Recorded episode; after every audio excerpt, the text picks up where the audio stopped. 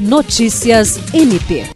O Ministério Público do Estado do Acre levou na última sexta-feira, 16 de setembro, as ações do projeto MP na Comunidade para a cidade de Epitaciolândia, em colaboração com uma edição especial do Projeto Cidadão do Tribunal de Justiça do Estado do Acre.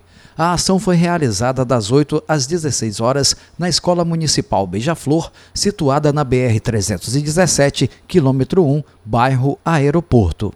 Pelo MPAC estiveram presentes o coordenador do MP na comunidade, promotor de justiça Dayan Moreira e o promotor de justiça Juliandro Martins. O MP na comunidade levou para aquela localidade os serviços do Centro de Atendimento ao Cidadão, Centro de Atendimento à Vítima, Núcleo de Apoio e Atendimento Psicossocial, Ouvidoria Geral, além de ações de fiscalização e orientação jurídica. Também foram prestadas informações sobre o Cadastro Único, Auxílio Brasil e CREAS. A programação também foi marcada pela realização do tradicional casamento coletivo, o qual oficializou a união de 35 casais.